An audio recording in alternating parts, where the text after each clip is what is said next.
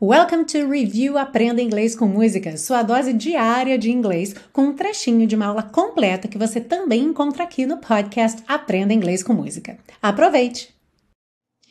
You will remember when this is blown over. E a tradução você se lembrará, you will remember, então will fazendo o futuro do remember, você se lembrará quando isso tiver passado não é exatamente tiver passado. Porém, o, o be blown over, assim como blow over no sentido figurado, é quando alguma coisa passa naturalmente, quando alguma coisa se acalma. Literalmente, essa expressão do be blown over seria algo como ser levado ou ser derrubado, arrastado, por exemplo, pelo vento, porque o soprar do vento é o verbo to blow. Um exemplo que você poderia ver seria The wind blew over the old tree. O vento derrubou aquela árvore velha.